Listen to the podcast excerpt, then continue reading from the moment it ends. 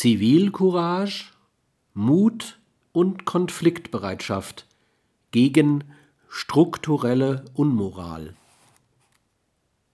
Das allgemeine Fehlen einer sittlichen Moral und damit nahezu alle strukturelle Unmoral gründen in der Tatsache, dass kein soziales System an der Ausbildung von Normen interessiert ist, welche die des Systems und damit das System selbst in Frage stellen können.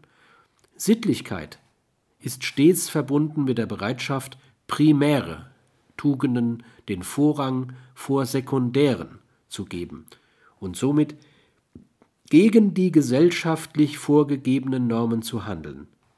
Zu diesen primären Tugenden gehören die Zivilcourage, der Mut, gegen Normen der endogenen oder exogenen Moral zu handeln, wenn ein vernünftiger Normenbegründer, der stets Schaden vom universellen Gemeinwohl abwenden will, diese Normabweichung intendieren würde.